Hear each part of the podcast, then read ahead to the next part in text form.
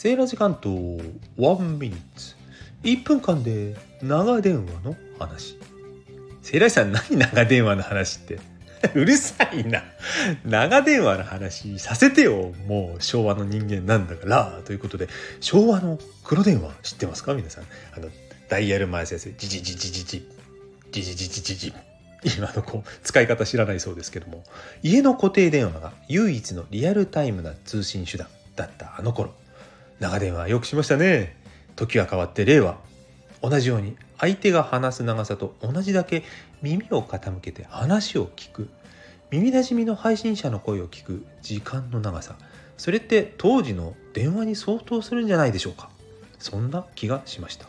昭和だったら長電話していた友達。それが今音声配信で耳なじみのフォロワーさんの皆さんなのかもしれません。いつもありがとうございます。